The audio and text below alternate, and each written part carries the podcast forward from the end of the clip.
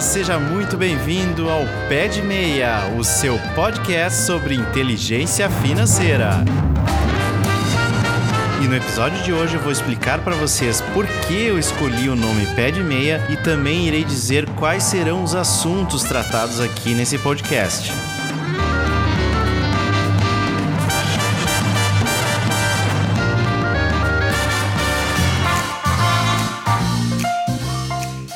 Olá para você que me escuta em qualquer lugar desse planeta. Seja muito bem-vindo ao primeiro episódio do podcast Pé de Meia.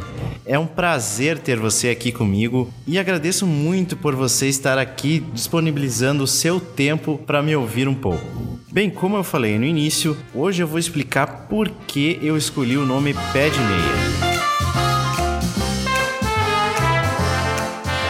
A expressão fazer um pé de meia significa criar uma reserva financeira com algum propósito. Ela tem origem em Portugal e chega ao Brasil através dos portugueses. Antigamente, muitas pessoas desconfiavam dos bancos, principalmente as mais humildes, então elas preferiam guardar as suas reservas financeiras em suas próprias casas. Então, para esconder esse dinheiro, eles costuravam meias e guardavam dentro de suas gavetas em locais considerados seguros. Hoje é claro que ninguém mais faz isso, mas o uso da expressão continua como um sinônimo para guardar dinheiro. Então, além de lembrar vocês que vocês devem fazer uma reserva financeira com algum propósito, o nome traz consigo uma história sobre desconfiança dos bancos, e é essa história que eu quero resgatar. Os bancos, como qualquer outra empresa, têm por finalidade o lucro. Então, não necessariamente ele vai estar interessado no teu sucesso financeiro. E é justamente por isso que eu quero trazer à tona novamente essa desconfiança sobre os bancos.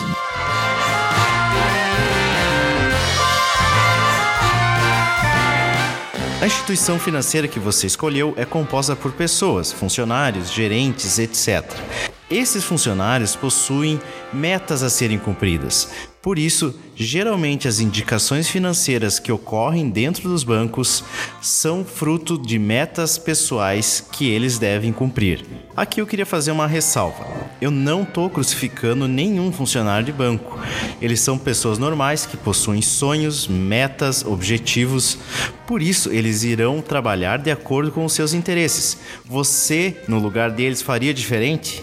Por isso é tão importante que você tenha conhecimento, que você tome liberdade em relação às suas decisões financeiras. Ninguém melhor do que você para decidir o que fazer com o seu próprio dinheiro. Só que para tomar a decisão correta, você deve buscar conhecimento. E ao fazer isso, como escutar esse podcast aqui hoje, você já está muito à frente da maioria dos brasileiros. Vai fazer muita diferença para o teu futuro financeiro. Mas voltando aos bancos.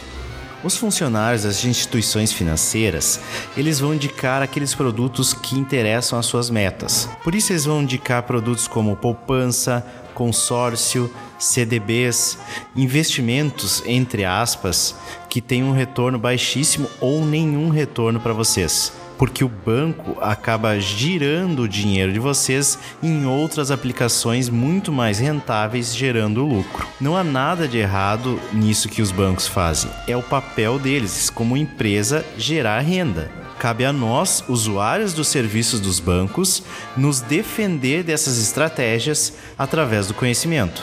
E é com esse objetivo que eu resgato a origem da expressão pé de meia, para relembrar essa desconfiança e trazer esse conceito para os dias atuais. Então volte a desconfiar dos bancos. Bem, o objetivo desse podcast é compartilhar conhecimento com você sobre investimentos e empreendedorismo. Por que essas duas áreas?